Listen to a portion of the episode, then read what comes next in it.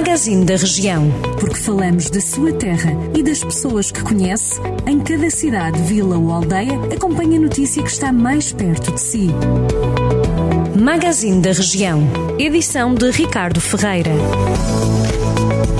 O Executivo de Mortágua aprovou agora o orçamento municipal para este ano no valor de cerca de 16 milhões de euros. Entre as opções do plano para 2022 está a criação de uma creche gratuita a partir já do próximo ano e a adoção do orçamento participativo.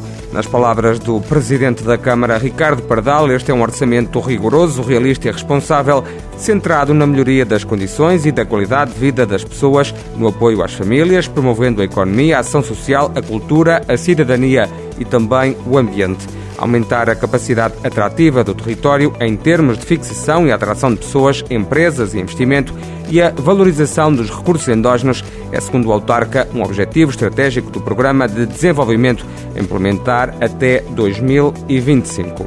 O presidente da Câmara de Nelas anunciou a criação de uma comissão que vai acompanhar o funcionamento da nova estação de tratamento de águas residuais para evitar novos casos de poluição na Ribeira de Travassos.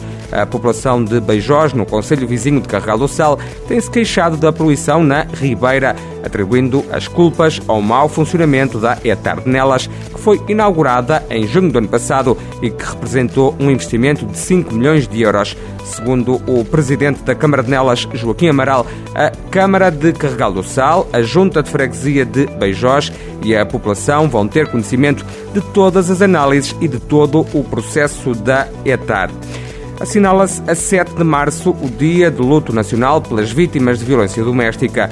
No âmbito do protocolo estabelecido entre o município de Penedono e o Núcleo de Atendimento a Vítimas de Violência Doméstica de Viseu, vai realizar-se nessa data, a 7 de março, uma ação de sensibilização.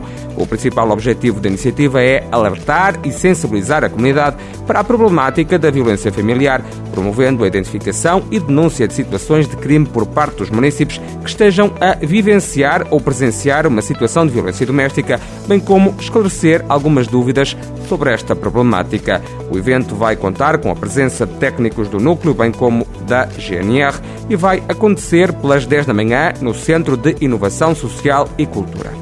Já há datas para a festa das cavacas de Rezende. O certame regressa a 30 de abril e 1 de maio, acontecendo, como sempre, na Vila de Rezende. Os produtores das cavacas que pretendam participar na iniciativa devem inscrever-se junto dos serviços municipais. Estão a decorrer as inscrições para o Prémio Literário Cônego Albano Martins de Souza nas modalidades de ficção narrativa, romance e infanto-juvenil.